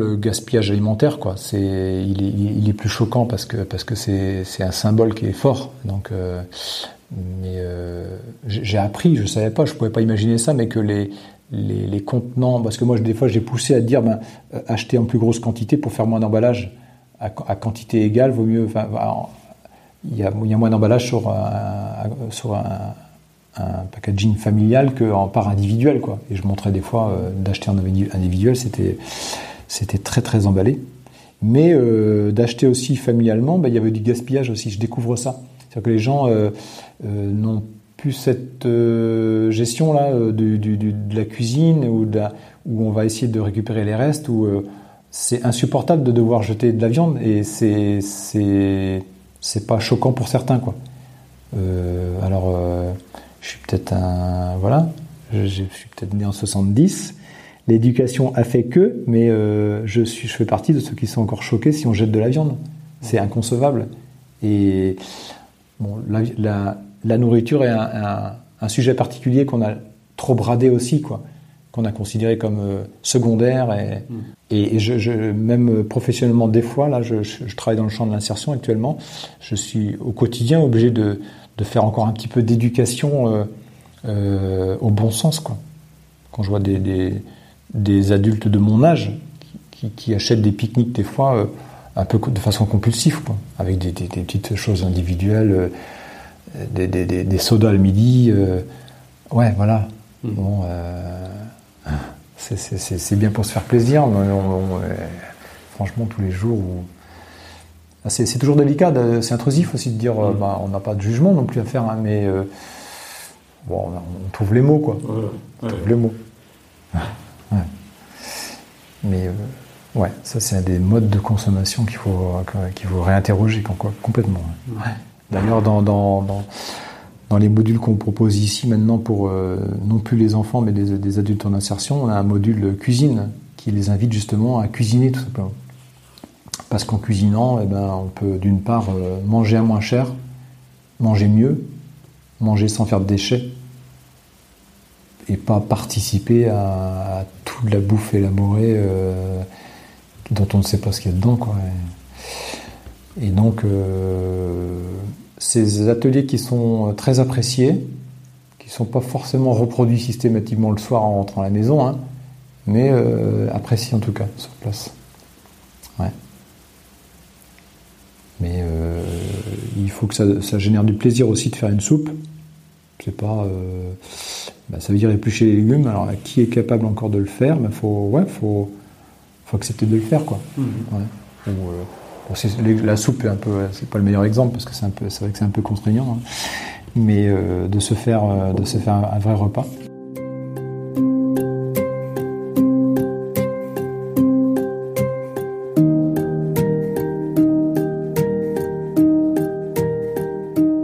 Le développement durable, il, il y a 20 ans, il y a quelqu'un qui était un peu prophète qui m'avait dit euh, Je vous interdis de prononcer ce mot-là. Si vous prononcez développement, dura- vous prononcez développement durable, vous mettez un euro dans une gamelle. Euh, en fait, il avait raison. Il était déjà, euh, il avait deviné en fait ce qui allait se passer. Il s'est dit, le développement durable va être récupéré par tous, par tous les multinationales, et ça va être tellement utilisé, galvaudé, que ça n'a- n'aura plus de sens. Donc, appelez ça différemment, appelez, appelez ça du bon sens écologique, appelez ça du soutenable, du solidaire, du, du, bon sens. Mais il préférait. Enfin bon, voilà, c'est un peu, un peu ça. Et souvent, euh, enfin, au collège, aux collégiens, j'ai expliqué le développement durable. J'ai dit euh, déjà, c'est, euh, c'est, je vais en parler avec toute modestie parce que moi, j'ai, en vous parlant là, j'ai un impact parce que voilà, je, suis venu en voiture, seul, avec un diesel. Donc déjà, je suis, je suis pas crédible. Mais voilà la réalité, je vais pas vous mentir. Voilà, il aurait fallu que je vienne en vélo, à pied, on discute, c'est quoi le développement durable? Et puis j'ai dit, euh, euh, j'ai dit, euh, j'ai beau avoir chez moi des toilettes sèches, je fais mon tri vraiment de façon très scrupuleuse. J'ai des poules pour valoriser, j'ai un chat, j'ai voilà, je fais, j'essaie de faire les choses bien, j'achète en vrac, etc., etc. Je mange bio, j'essaye. Eh bien, je dis, je pense que ma voisine, est encore plus dans le développement durable que moi. Déjà, elle a 80 ans. Et puis, elle, boit un bol de lait tous les soirs qu'elle va chercher euh, dans, le temps qu'elle de son, son, fils.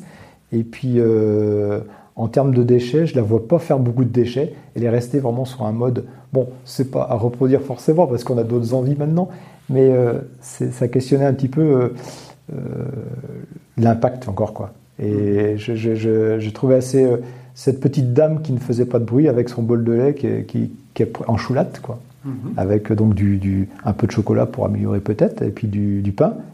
Et ben en termes d'impact, je disais, elle va à pied chercher son bol de lait le soir, elle leur donne un petit peu le rab au chat, et ben elle fait plus de développement durable que moi qui vous parle en ce moment, je leur disais. Donc il faut être modeste.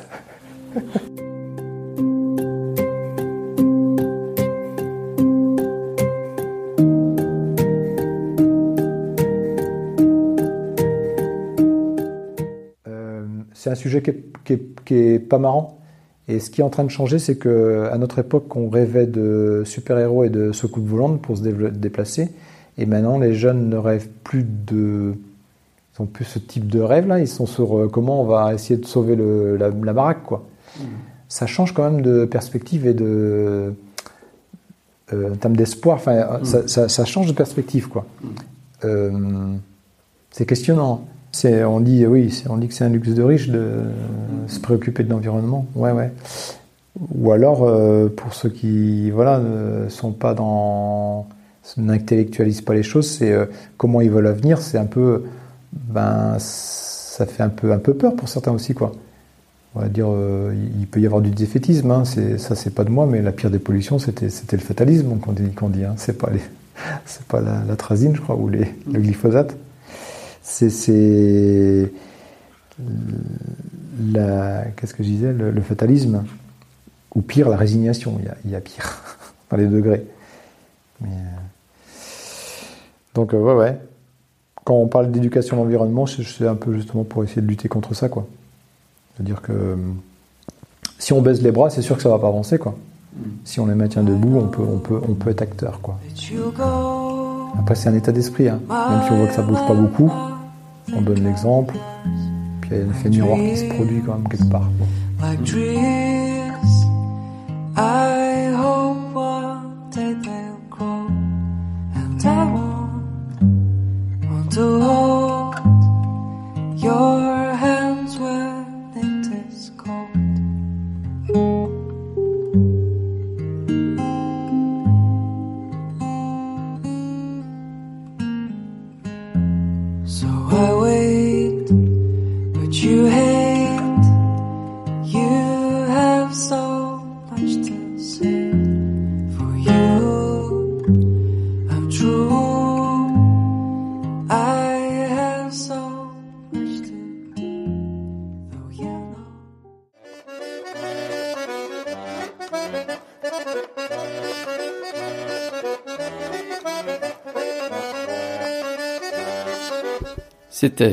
Vers le zéro déchet, un balado réalisé par Patrice Jean.